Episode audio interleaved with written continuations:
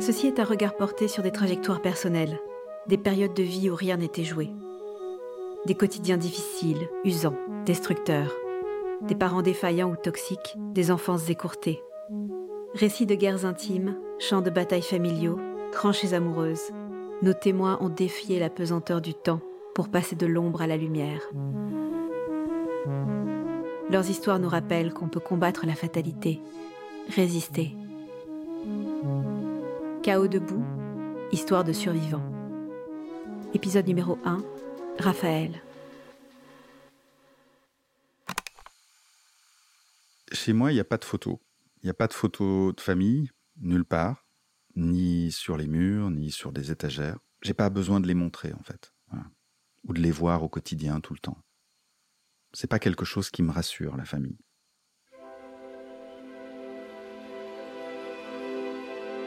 J'ai des parents mixtes.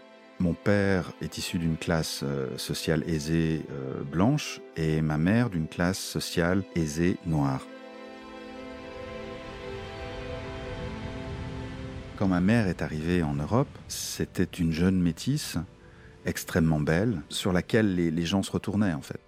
Lui, c'était le, fils d'une bonne famille qui euh, ne savait pas trop quoi faire de sa vie. Et c'était un peu le fils à papa. Voilà. Ils se sont rencontrés euh, dans la même école. Deux ans après ma naissance, la famille paternelle a fait pression sur euh, mon père pour qu'il divorce. Finalement, c'est ce qui s'est passé. Mes parents ont divorcé plus pour plaire à la famille paternelle que par manque d'amour ou par euh, euh, inimitié, euh, voilà. Pour autant, ils n'ont pas cessé de vivre ensemble. Au bout d'un moment, je pense qu'il y a eu un creux dans leur histoire et que, comme beaucoup de gens, une façon de ressouder le couple, c'est de refaire un enfant. Et je pense que mon frère a été conçu comme ça. Ma mère a accouché le jour de mon cinquième anniversaire en me disant ben, pour ton anniversaire, tu vas avoir un petit frère. Voilà, c'était assez curieux comme, euh, comme, comme réflexion.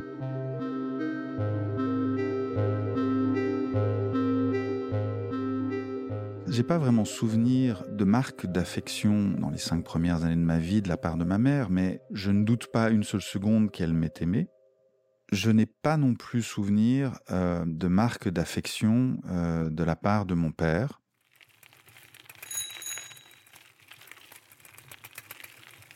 Deux ans après la naissance de mon frère, mes parents finissent par euh, se séparer réellement. Et ma mère prend un appartement, mon père est assez présent dans l'installation, et puis tout à coup il disparaît. Il disparaît de nos vies, je reste euh, vivre donc avec ma mère et avec euh, mon petit frère, et, ma mère fait une dépression. J'ai 7 euh, ans.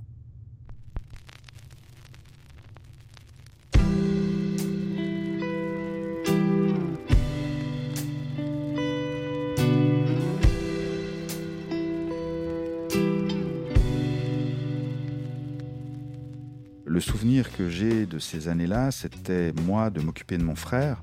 Ma mère restait souvent euh, dans sa chambre. Et puis je me souviens aussi très bien qu'elle me demandait en permanence d'aller euh, changer les disques qu'il y avait sur le tourne-disque, ne sortant que pour manger ou euh, faire le strict minimum ou pour se coiffer, se maquiller. C'était quelqu'un pour qui le, physique était extrêmement important. Elle était tellement belle que c'était une façon de se rassurer que, de s'embellir encore plus, en fait. Ce que je ne sais pas, moi, à l'époque, c'est que mon père a rencontré quelqu'un et qui va se remarier. Un jour, ma mère m'a demandé d'aller faire un paiement à la poste. Elle m'a remis de l'argent et euh, j'y suis allé, j'ai fait le paiement. Et avec le reste de l'argent, je me suis arrêté euh, dans un café. Il y avait un jeu vidéo et j'ai dépensé une partie de l'argent. Et lorsque je suis rentré chez moi, ma mère m'a battu pour avoir euh, dépensé euh, cet argent alors que je devais lui rendre la totalité. Dans mon enfance, j'ai déjà reçu des fessées, des claques, des baffes, euh, mais c'est pas quelque chose qui peut me permettre de dire que j'étais un enfant battu ou ce genre de choses. Il se trouve que là, ça a été plus fort que d'habitude. C'est-à-dire que ma mère m'a laissé des traces. Et il se trouve que je devais aller pour euh, une des premières fois depuis longtemps passer un week-end chez mon père. Et je suis allé le revoir avec des traces mon père me dit écoute, c'est pas normal que ta mère te frappe. Moi, avec ma nouvelle femme, on serait ravis que tu viennes vivre avec nous à la maison. Mais pour faire ça, il faut que on appelle un organisme de la protection de la jeunesse. Et puis il me dit, euh, il faudrait que tu dises que ta maman, elle a euh, beaucoup de copains qui viennent à la maison. Et moi, bah, on me passe le téléphone et, je dis ce qu'on m'a dit de dire. Pour être clair, je disais que ma mère se prostituait, ce qui était totalement faux, et puis euh, qu'elle me battait. En résumé, c'est ce que je disais dans cet appel-là. Là, ma mère perd ma garde. On ne lui reproche pas euh, la prostitution parce qu'on ne peut pas le prouver, mais on le dit. Ma mère a pris peur, il était logique pour elle, dans sa tête, que mon père euh, tente de récupérer la garde du petit aussi.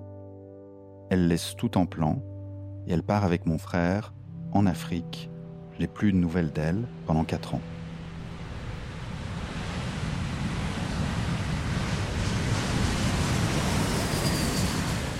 Donc moi, je me retrouve à vivre avec mon père et sa nouvelle femme. Ma belle-mère avait le désir d'avoir un enfant, mais ne pouvait pas en avoir. Bien entendu, entre euh, le fantasme, l'envie et la réalité d'un petit garçon qui a déjà 9 ou 10 ans, euh, c'est pas la même chose. Durant 4 ans, euh, chez mon père et sa femme, j'ai vécu une sorte d'enfer.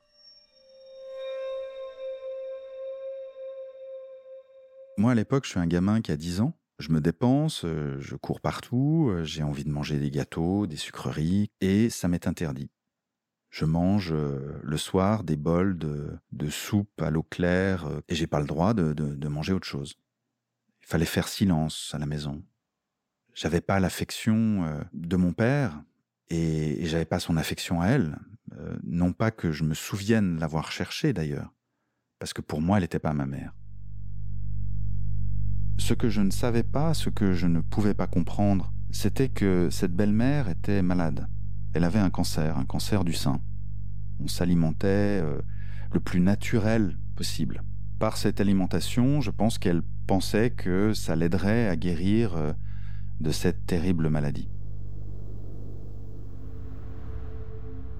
Après avoir passé une année avec mon père et ma belle-mère, mon père m'annonce qu'il m'a inscrit dans un internat à à peu près à 250 km euh, de la maison et que donc j'allais y dormir la semaine, mais que je reviendrai euh, pour le week-end. C'est une grande surprise pour moi. J'ai peur, j'ai pas envie d'y aller. Hein. Je, je me suis jamais retrouvé entre guillemets seul, en dehors de, de la famille, que ce soit ma mère ou mon père.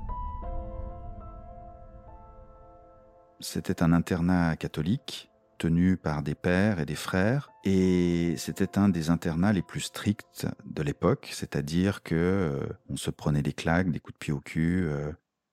Comme je suis un des plus petits, je rejoins donc le dortoir euh, des petits. C'est un dortoir d'une trentaine de lits, des lits séparés par des boxes. Sur une vingtaine de mètres, il y a aussi des lavabos dans une pièce d'eau, et on a chacun notre lavabo. Et il fallait pas faire de bruit, parce que ce dortoir était tenu par un frère, frère qui par ailleurs avait fait la guerre d'Algérie, qui portait une balafre euh, entre chaque oreille, c'est-à-dire euh, c'est quelqu'un qui s'est fait euh, égorger en fait. C'était une personne violente qui frappait volontiers. moi, je me suis retrouvé pour avoir bougé dans mon lit la nuit plusieurs heures à genoux, les mains derrière la tête, devant mon lavabo.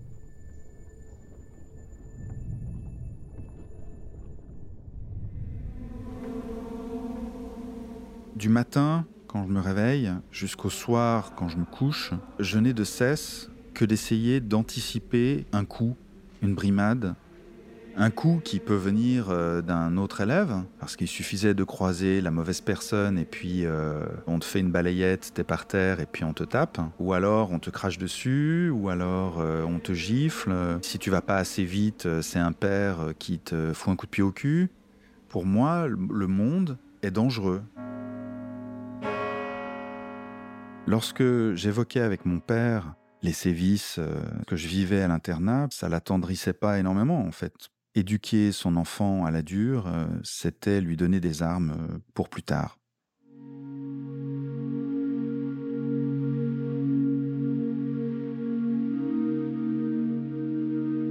Donc la semaine, je suis en internat la plupart du temps, loin de chez moi. Et puis euh, le week-end, mon père décide de, de m'inscrire au scout. Et moi, j'ai 10-11 ans, et mon père tient absolument à ce que je rentre aux éclaireurs. Et le directeur des scouts de la région euh, lui dit, mais c'est pas possible, il n'a pas l'âge. Et mon père insiste en disant, mais voyez bien qu'il est grand, euh, il fait 12 ans quand même. Et euh, ce responsable de dire, oui, effectivement, bon, ben ok. Voilà, moi je rentre dans une troupe avec des gamins qui ont entre minimum 12 ans et maximum 17 ans. Lorsqu'on est gamin, je pense que tout le monde se souvient que un an de différence, c'est important. Eh bien, 3, 4, 5 ans de différence, c'est très important.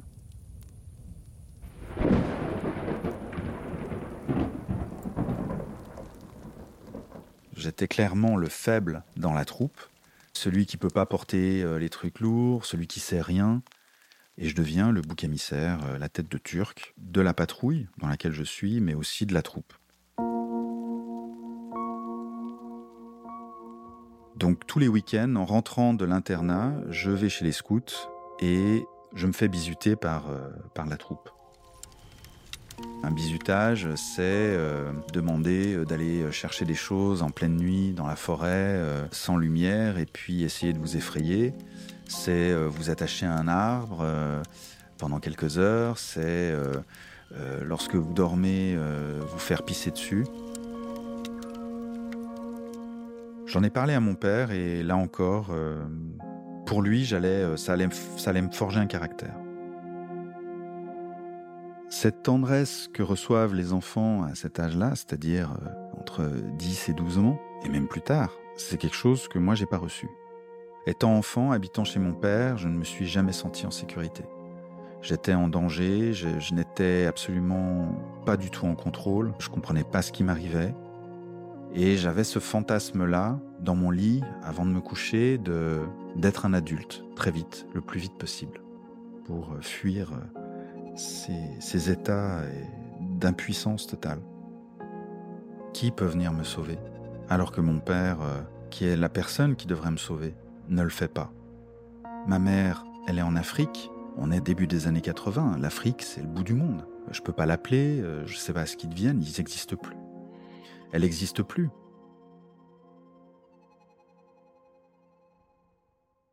Un des amis que je m'étais fait me parle d'un homme très sympa qui habite pas loin de chez moi et qu'il souhaite me présenter.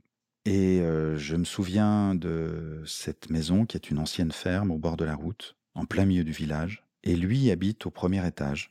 C'était un homme de 45 ans qui avait une superbe voiture, euh, l'appartement n'était pas très grand. Je me souviens d'un salon, d'une chambre et d'une salle d'eau. Je me souviens que je suis allé avec cet ami une première fois, qu'on a joué, qu'on écoutait de la musique, il y avait des bonbons, il y avait à manger, il y avait tout ce dont je pouvais moi rêver, moi qui mangeais des algues et, du cresson entre guillemets. La deuxième fois, j'y suis allé seul il se trouve que cet homme était un pédophile. Et il se trouve qu'il a abusé de moi à plusieurs reprises. Euh, lorsque je venais chez lui, il m'écoutait. Lorsque j'allais chez lui, il me nourrissait. Lorsque je repartais de chez lui, je repartais avec euh, des cadeaux. Et en contrepartie, ce qu'il me demandait, eh bien, je, le laissait prendre en fait. J'avais une telle carence d'attention une telle carence d'affection, une telle carence d'amour que c'était pas cher payé dans ma tête, dans ma tête d'enfant de 12 ans. Et j'ai compris euh, bien plus tard à quel point euh, c'était dément de penser ça en fait. Les cadeaux qu'il me faisait ne sont pas passés inaperçus auprès de ma belle-mère. Euh, ça lui paraissait étrange que je n'ai plus faim euh, le soir pour le souper. Ça elle se demandait où je sortais euh, ses cassettes audio. Donc au départ, je me souviens avoir essayé de, dire que c'était un copain de mon âge, et puis elle m'a mis un peu la pression, et donc j'ai dit ben c'est un tel. Et là, elle s'est figée. elle a eu un regard de mépris et elle m'a traité de pervers. Au lieu de me protéger, au lieu de reconnaître le fait que je sois une victime de quelque chose qui n'aurait pas dû se passer, j'en étais quelque part euh, le, coupable. Et j'en étais euh, quelque part le responsable. À aucun moment on m'a demandé si j'avais vécu des traumatismes, si j'avais euh, été abusé sexuellement à aucun moment on me l'a demandé. C'était vraiment qu'est-ce que les gens vont penser s'ils le savent? Tu n'es qu'un pervers, tu arrêtes de le voir, donne-moi les cassettes, je te confisque ça, je veux plus que jamais que tu ailles le voir, etc. Cet homme n'a jamais été inquiété euh, à la suite de la relation qu'il a eue avec moi. Un jour, j'apprends par mon père que ma mère est de retour, qu'elle est là et qu'elle veut me voir. Il me demande Est-ce que toi tu veux la voir? Et je dis oui. Donc on organise une rencontre. Mon père me dépose chez mon oncle. Euh, je revois ma mère, mon frère que j'avais pas vu depuis quatre ans. Mon oncle me dira plus tard, lorsqu'on t'a vu arriver très timide, maigre, on t'a proposé de te joindre à nous. On avait acheté euh, quelques croissants, des pains au chocolat, un peu de confiture, euh, du chocolat chaud pour petit déjeuner ensemble. Et mon oncle, cet homme assez rustre qui ne laisse pas euh, transparaître ses émotions, m'a dit j'ai dû partir. Parce que quand je t'ai vu manger, je n'avais jamais vu quelqu'un manger comme ça. Et, euh, voilà, je passe une journée euh, en famille avec une certaine douceur, une certaine chaleur, quoi. Des retrouvailles.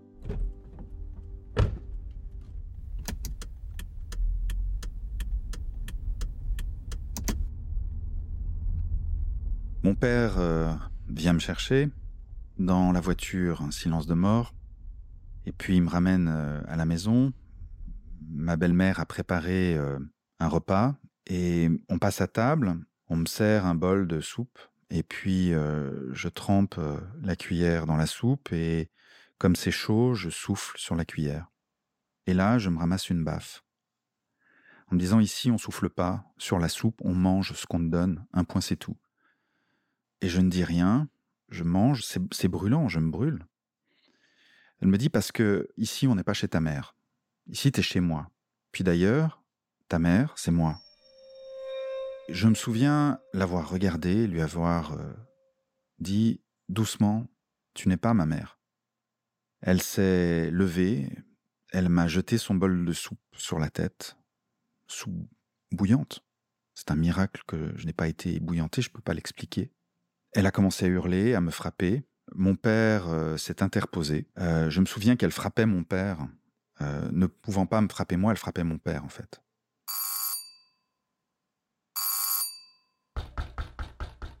Les voisins sont intervenus.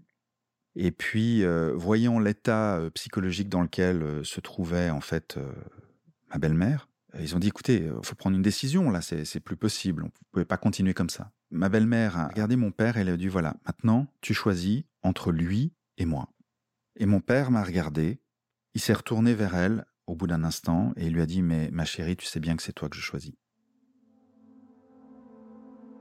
Et dans ma tête, à ce moment-là, c'était une délivrance. Parce que cela voulait dire qu'on allait me laisser partir, que j'allais pouvoir quitter cet endroit, que j'allais pouvoir euh, peut-être retourner vivre euh, avec ma mère, et elle s'est retournée vers moi et elle m'a dit Mais ne crois pas que je vais te laisser partir comme ça. Et je suis retourné dans ma chambre. Et j'ai dû rester encore une année avec eux.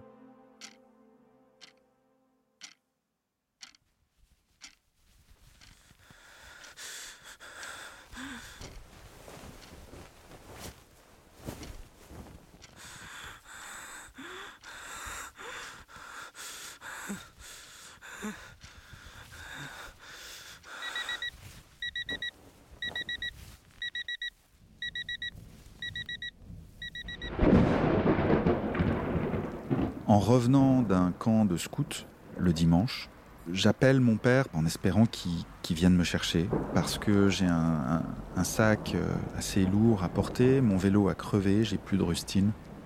mon père me dit non, non, tu te démerdes, tu viens en marchant, tu pousses ton vélo. J'ai 14 ans, euh, je suis maintenant un adolescent, je commence à ressentir de la colère, euh, tout ça commence à me peser. Voilà. Je pousse mon vélo pendant 10 km, et lorsque j'arrive au domicile, je pose mon vélo, euh, je rentre avec mes affaires, j'enlève mes chaussures, et ma belle-mère me dit qu'il faut que j'aille ranger ma chambre, m'accuse d'être sale, et je lui réponds. Et elle me donne une claque, et je lui rends sa claque.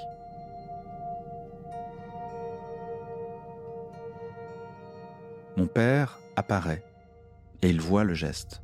Il se précipite vers moi et il me roue de coups de poing dans le ventre, sur le visage.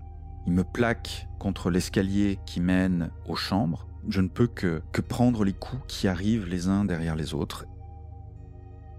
Je hurle entre deux coups que je veux partir, que, que je veux m'en aller. Et il me dit, bah tu veux partir, la porte est grande ouverte, vas-y, casse-toi.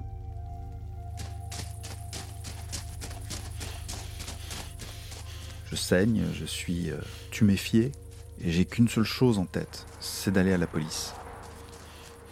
Et je cours, je cours, je cours, je cours autant que je peux avec euh, ben, ce qui me reste de force. Et il y a une station-service. Au moment où j'arrive à cette station-service, mon père arrive avec sa voiture.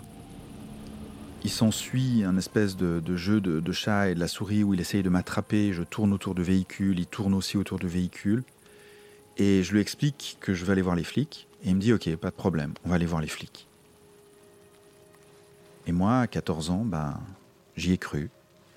Et aussitôt que je suis rentré, ben, il a verrouillé les portes et on est retourné à la maison. Le lendemain, je suis retourné à l'internat catholique, le deuxième internat catholique euh, que j'ai fait, qui était lui euh, avec une éducation plus moderne, etc. La maîtresse, en me voyant arriver, ben, m'a conduit directement euh, auprès du directeur. J'ai pas compris. Je pensais que j'avais fait quelque chose de mal. Et là, le directeur me demande, mais qui t'a fait ça? Et je dis, bah, c'est mon père. Et il me dit, bah, ok, très bien. Tu ne retourneras pas chez ton père. Je crois que j'ai été à l'infirmerie, qu'on a fait des tests, des photos, ce genre de choses. L'État s'est chargé en fait de récupérer ma garde et il y a eu donc un, procès pour euh, perte de garde, quoi. Mon père et sa femme, ma belle-mère, ont dû s'expliquer. Ma belle-mère aurait dit que j'étais le mal incarné et que euh, c'est moi qui lui avais donné euh, le cancer. Ces arguments ont suffi, euh, en tout cas n'ont pas plaidé en sa faveur, et donc mon père a perdu la garde. Et je ne suis plus jamais retourné chez lui.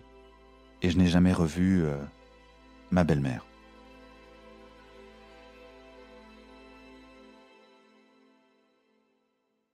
Moi, j'ai passé le reste de mon adolescence euh, chez ma mère. Et mon frère ne voyait vraiment pas d'un bon œil que euh, je revienne vivre complètement avec eux parce que, après tout, sa maman, c'était sa maman à lui. Et c'est vrai que quelque part, mon frère et ma mère ont un rapport fusionnel. C'était eux contre le monde entier, quoi. Voilà. C'était un nouveau monde pour moi. Donc j'ai pas réellement le, temps de penser à j'ai été une victime, euh, mon Dieu, comment ça a été terrible pour moi. J'ai d'autres choses à faire, quoi. D'abord, je dois affronter euh, le fait de pas être réellement bienvenu euh, chez ma mère de la part de mon petit frère. Et puis, je dois m'occuper de mon frère. Et après l'école, je dois aller faire les courses, je fais le ménage, je fais à manger pour mon frère, et puis ensuite, je fais mes devoirs. Mon frère n'est pas quelqu'un qui va euh, se dire euh, c'est sympa que tu t'occupes de moi. C'est une personne qui est extrêmement jalouse, donc euh, qui va regarder que j'ai pas plus que lui dans mon assiette ou que j'ai pas plus que lui en, en, habits ou en matériel ou voilà. C'est vraiment c'est un petit tyran en fait. C'est un enfant roi qui a tous les droits et qui, d'une certaine manière, euh, est chez lui et pas moi. Et moi, je me suis retrouvé à partager une chambre avec mon frère. Et mon frère ne supportait pas que je prenne de la place. il me laissait comme seul espace de vie mon lit. Et à chaque fois que je bougeais, le lit grinçait et il hurlait, appelant ma mère. J'ai appris à dormir sans bouger. Cette première période chez ma mère était un peu compliquée parce que elle n'avait pas d'argent. Elle travaillait, mais on n'avait pas suffisamment pour vivre correctement. La liste de courses qu'elle me demandait de faire euh, et de faire à manger, c'était très souvent d'acheter une pizza surgelée et puis on se la partageait entre mon frère et moi.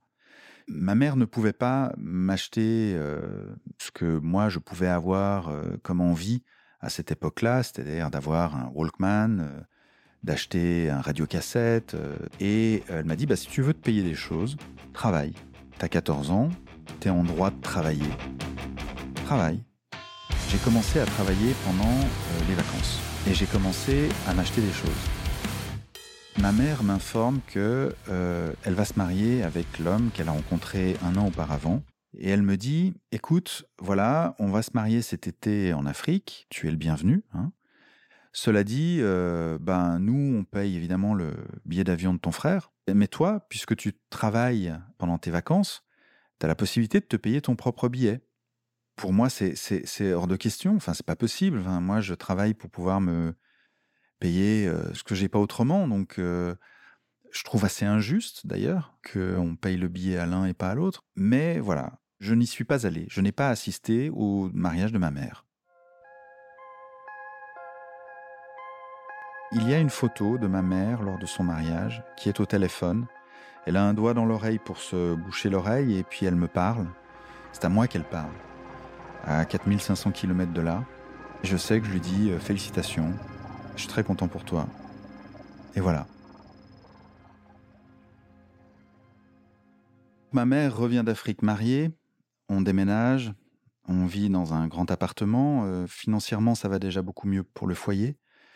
Moi je termine mes études, je commence un travail, donc je deviens totalement indépendant financièrement, je gagne ma vie. Et ma mère me demande à ce moment-là de, lui prêter de l'argent.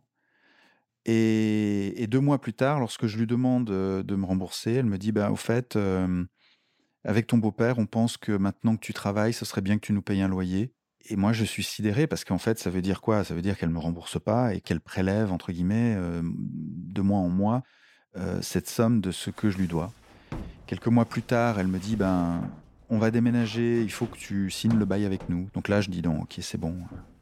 Et, je me trouve un appartement, voilà. Et à 22 ans, j'ai mon premier appartement à moi. Et pour la première fois de ma vie, je me sens euh, chez moi.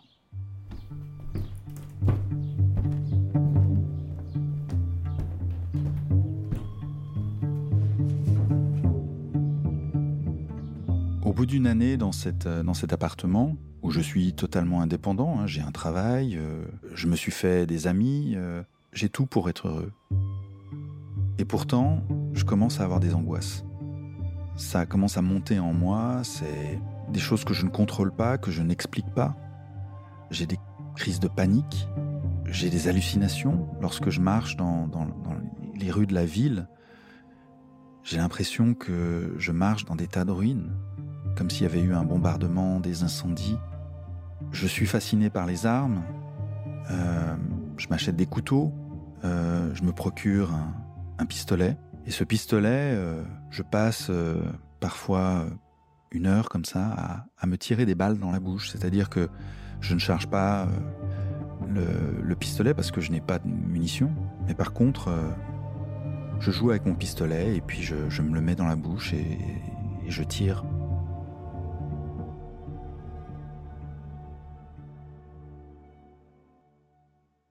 Un ami m'a dit écoute, euh, il faut absolument que tu rencontres quelqu'un euh, parce que tu as besoin d'aide. Cet ami euh, m'envoie rencontrer une, une femme. Cette femme est, guérisseuse, elle me reçoit chez elle. Moi, je suis quelqu'un d'assez prudent, c'est-à-dire que je me suis élevé dans une, dans une atmosphère où le danger est partout. Donc j'y vais quand même méfiant, mais en même temps, rien à perdre. On est assis, elle me sert un, thé. Il y a du pain qu'elle a fait elle-même sur la table. Timidement, je commence à raconter mon histoire. parce que je me doute bien que c'est dans mon passé, dans mon histoire, que se trouvent les racines du mal-être euh, que j'ai.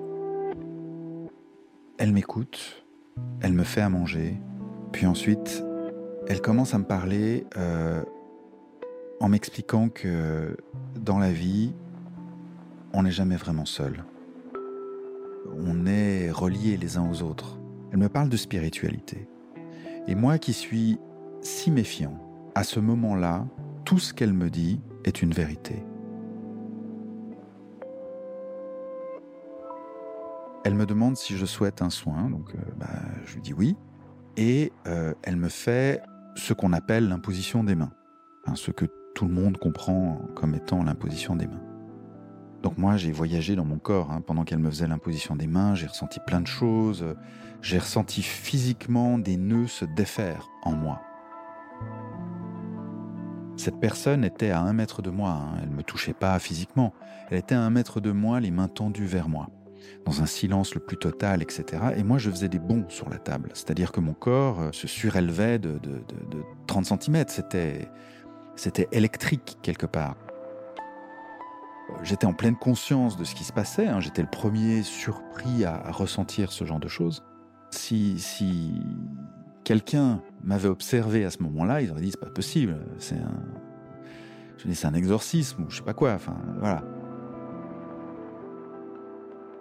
Alors ça pourrait être le départ d'une incorporation dans une secte euh, ou que sais-je, mais non, ça va être la première étape, ça va être la première marche vers la délivrance je me suis retrouvé comme ça, euh, euh, avec une première expérience, avec des énergies que je ne connaissais pas, et avec une spiritualité qui m'est apparue comme une vérité et qui allait devenir la base de ma spiritualité.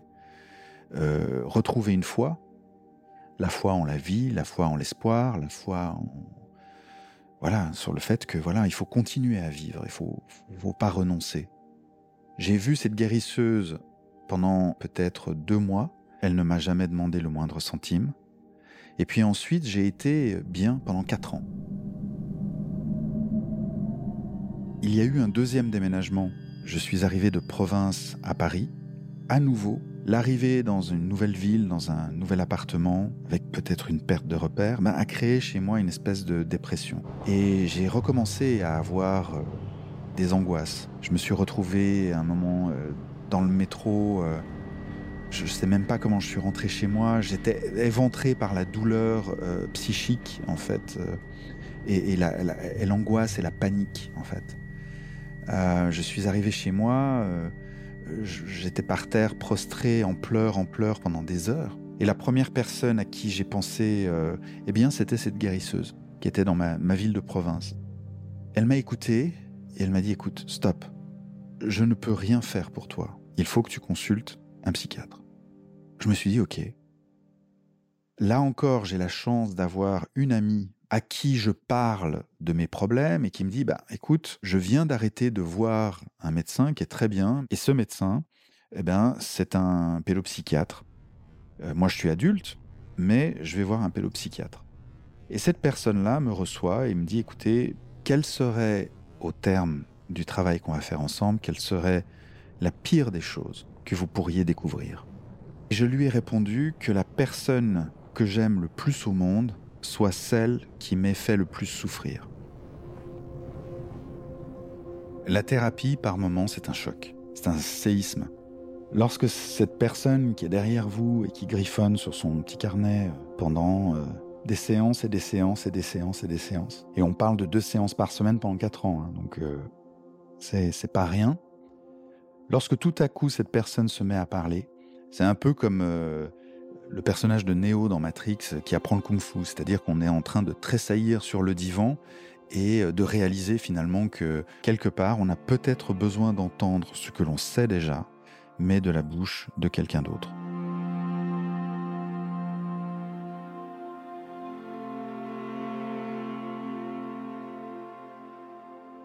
La psychanalyse m'a appris euh, beaucoup de choses sur moi. Ça m'a appris à vivre avec mes traumatismes, à identifier les problèmes, à les comprendre d'une certaine manière et à réussir à vivre avec eux. Mon père, c'était assez clair il y avait peut-être un manque d'amour, ou en tout cas, il n'avait pas réellement la fibre paternelle, cet homme-là. Pour moi, c'était le coupable idéal, il m'avait fait tant de mal, etc. Au final, bon, bah, c'est pas une surprise.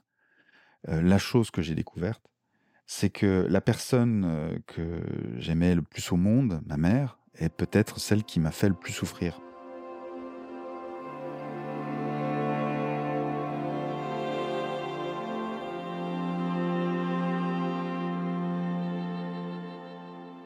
Au bout de 15 ans, euh, ma grand-mère euh, nous a réunis avec mon père pour ses 80 ans. Et quand je l'ai revu, ça m'a fait extrêmement bizarre parce que je me suis dit, mais c'est un vieil homme en fait.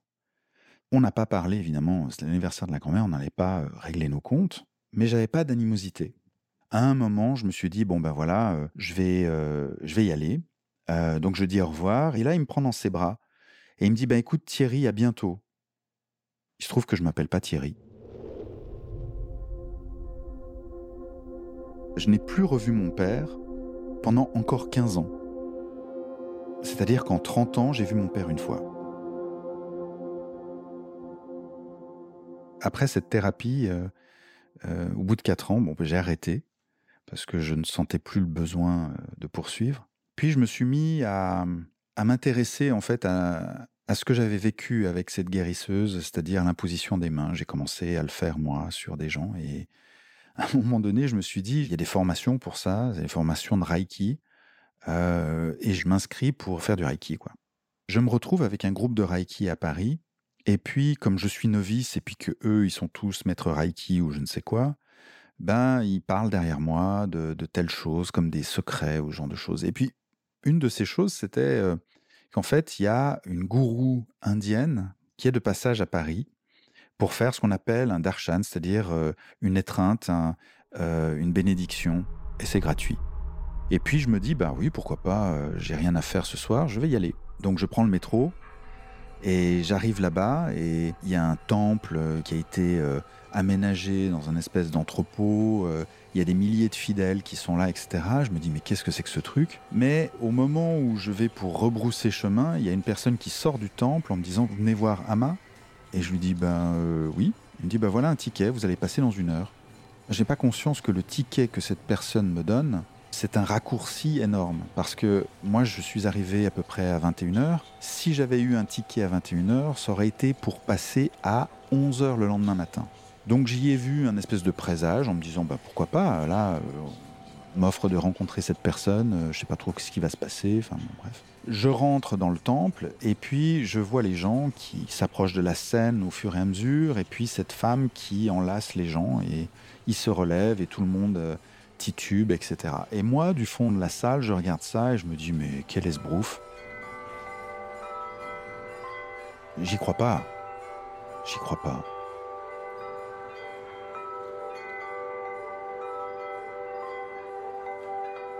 Et vient mon tour. Et je me retrouve à faire la queue euh, dans la file pour, euh, pour arriver près d'elle. Et puis, plus je me rapproche d'elle, plus je commence à avoir chaud. Je me dis, ils ont dû allumer les chauffages pour donner l'impression de je ne sais quoi. Lorsque je me retrouve à 3 mètres d'elle, je suis complètement déconnecté, euh, c'est-à-dire que je me vois presque agir. Je ne suis plus, presque plus maître de moi. Et, et j'ai une étreinte.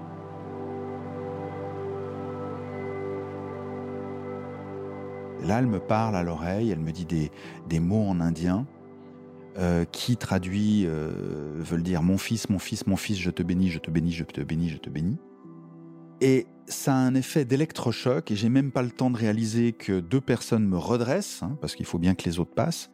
Et moi-même, je me retrouve à tituber euh, comme si j'étais sous, c'est-à-dire comme les personnes qui me faisaient rire lorsque j'étais tout au fond de la salle et que je les voyais se redresser. Donc, je suis allé la voir plusieurs fois. Hein. Elle revient chaque année à Paris. Euh, à Ma, je suis allé la voir plusieurs fois, mais à aucun moment je me suis dit euh, ah j'ai envie que ce soit mon gourou, j'ai envie de suivre ses enseignements. Mais par contre, ce que ça m'a donné envie de faire, c'est de voyager. Et je me suis dit je vais partir seul en Inde et je vais aller dans son ashram. Je vais aller, vivre le truc au fond. je vais, je vais voir comment ça se passe.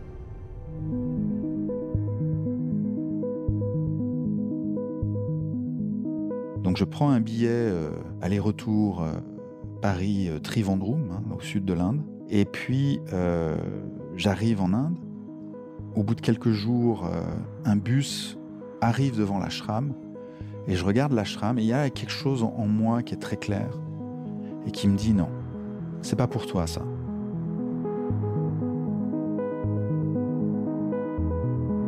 Et je poursuis ma route.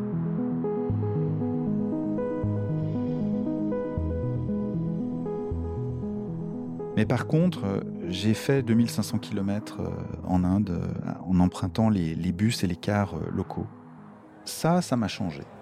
En voyant la vie là-bas, en voyant le fait que sur une route, vous avez un piéton, puis à côté, il y a un mec à vélo, puis à côté, il y a un mec sur un éléphant, et puis ensuite, il y a une voiture, il y a un car, et puis il y a des gens qui roulent à contresens, il y a des gens qui roulent un peu n'importe comment. C'est le chaos le plus total.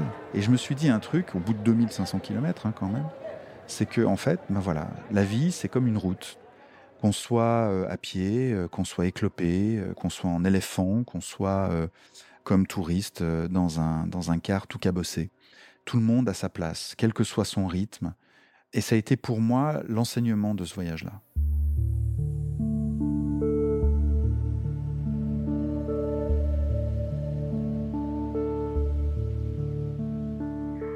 Temps auparavant, j'avais arrêté de fumer, j'avais commencé à faire du sport, etc.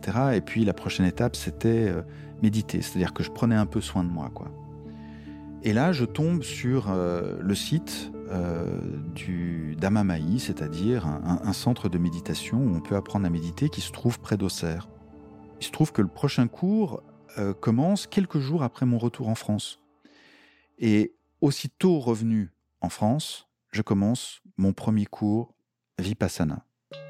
Lorsqu'on s'inscrit, il faut signer puis contresigner un règlement de conduite. Il faut accepter de se rendre euh, dans un lieu et d'y rester pendant, je crois que c'est à peu près 12 jours. C'est-à-dire qu'on arrive le jour zéro, on fait 10 jours de méditation et on repart le 11e jour. C'est-à-dire que finalement, vous êtes 12 jours euh, sur place. Deuxième chose, c'est qu'on accepte de faire le silence. Pendant les 10 jours que va durer le cours, il ne va pas être possible de parler mais pas seulement parler. On ne peut pas faire des gestes euh, ou euh, euh, faire un sourire quand quelqu'un vous passe le sel. Troisième chose, c'est qu'il n'est pas possible d'avoir d'effets personnels divertissants avec soi dans les dortoirs. C'est-à-dire pas de bouquin, pas de stylo pour écrire, pas de téléphone portable. On reçoit deux repas par jour, un repas le matin à 6 h du matin et le second repas est à 11h30. Et ensuite, on ne mange plus euh, jusqu'au lendemain. Tout est fait pour que pendant dix jours, euh, vous n'ayez qu'une seule chose à faire, c'est-à-dire méditer.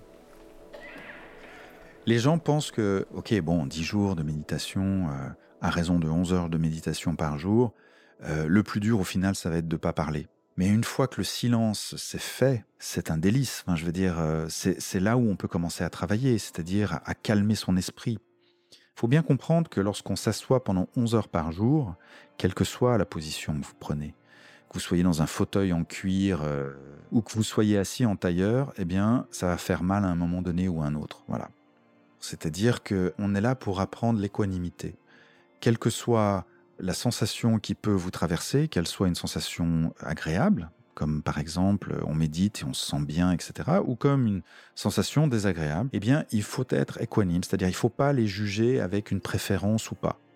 Si ça va pas et que vous avez mal, ok, c'est pas grave, ça va changer. Effectivement, ça change. On constate le changement dans la douleur. Après la douleur, il y a autre chose. Et puis, la même chose pour, euh, par exemple, un bien-être général. Plutôt que de dire, oulala, c'est formidable, je voudrais que ça reste eh bien se dire, ben voilà, c'est agréable, mais ça va passer. Lorsque vous méditez, une autre chose se révèle à vous, c'est le fait que, en fait, nous vivons dans un monde de souffrance. C'est aussi un des fondements, entre guillemets, du bouddhisme. Hein. On est dans la souffrance, on meurt dans la souffrance. Au cours de notre vie, il se passe plein de choses qui nous font souffrir. Donc la souffrance, elle est permanente pour tout le monde. On souffre tous. Après, c'est comment est-ce que on réagit à cette souffrance?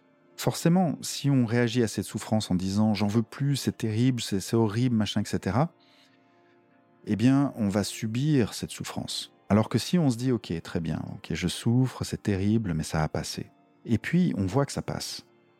C'est très important de faire ça, parce que ça fait partie de ce qu'on qu'on peut appeler la résilience.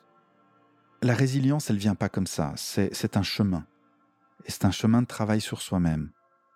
Et il y a une troisième chose qu'on apprend euh, lorsque l'on fait euh, de la méditation, c'est euh, le fait qu'on est tous interconnectés. C'est pas une question de vouloir se connecter avec une personne ou l'autre, c'est que bah, tout ce qui est vivant en fait partage la même énergie et fait partie du même univers. Moi, ça m'a apaisé par rapport à mon histoire. J'ai commencé à regarder mon passé de manière différente. Peut-être que moi, ma vérité, c'était que ma vérité.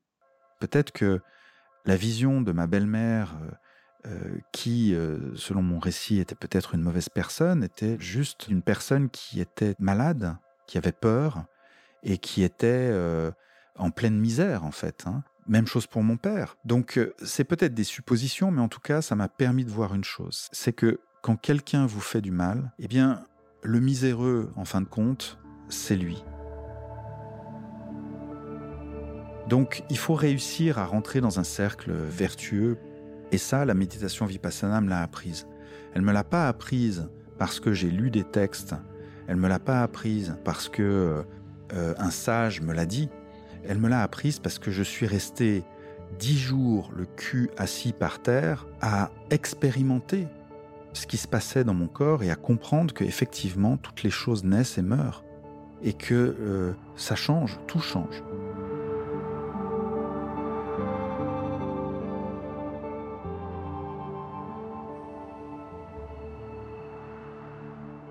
Et j'en parle maintenant euh, parce qu'il s'est passé d'autres choses dans ma vie, comme par exemple, euh, j'ai été sans domicile fixe pendant 18 mois c'est pas facile, mais tout du long j'ai médité et ça a été euh, une période, euh, une période incroyable. Ce qui aurait pu être euh, le fond du fond a été, enfin, je suis passé à travers comme ça, comme comme dans du beurre. On s'est revu avec mon père. Je pense que au final je ne, je ne le connais pas. Pas besoin d'évoquer le passé et puis de lui dire oui tu m'as fait souffrir. te rends compte à cet âge-là il m'est arrivé ça puis tu m'as dit que, enfin, j'ai pas besoin de ça en fait puisque c'est pardonné, c'est digéré, etc. Mais je me suis rendu compte que peut-être que lui avait besoin d'en parler, et peut-être que lui avait peur d'en parler. Donc on est encore dans ce processus, lui et moi, de peut-être se parler, pour aplanir les choses. Ma mère, en revanche, ben, c'est quelqu'un qui est encore dans ma vie, donc on s'appelle une fois par semaine, on se voit régulièrement. On a beaucoup parlé aussi. Donc euh, avec ma mère, les choses, elles sont dites, c'est plus apaisé. Donc aujourd'hui, euh, j'ai un toit sur la tête, euh, j'ai un salaire, j'ai un frigo qui est plein, et le travail se poursuit encore et toujours. C'est difficile de dire que j'ai eu une vie difficile. dire que j'ai eu une vie difficile n'est pas juste, en tout cas pas de mon point de vue.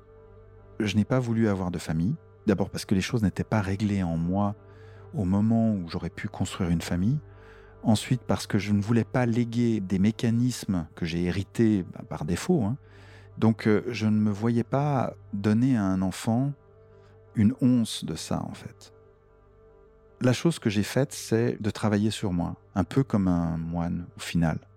Voilà, je partage mon chemin avec d'autres personnes, mais voilà, fondamentalement, euh, la personne avec qui je vais mourir, c'est moi. Il y a plein de gens qui ont femme, mari, enfant, euh, maison, voiture, chien, chat, etc., et puis qui se demandent qu'est-ce qu'ils foutent sur cette terre. Moi, je sais ce que je fous sur cette terre. Ce que je fous sur cette terre, c'est que je m'améliore. Et il y a énormément de boulot.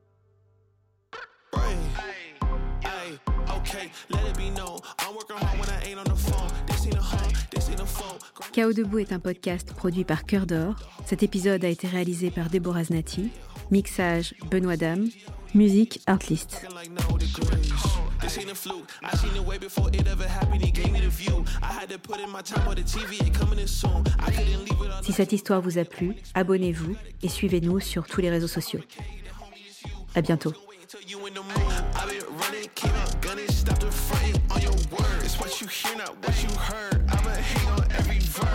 Show you what it's worth. Every day I'm on the earth till they put me in the dirt. I'ma get into it. I can't break, that's the thing about me. Uh, I won't put these goals on freeze.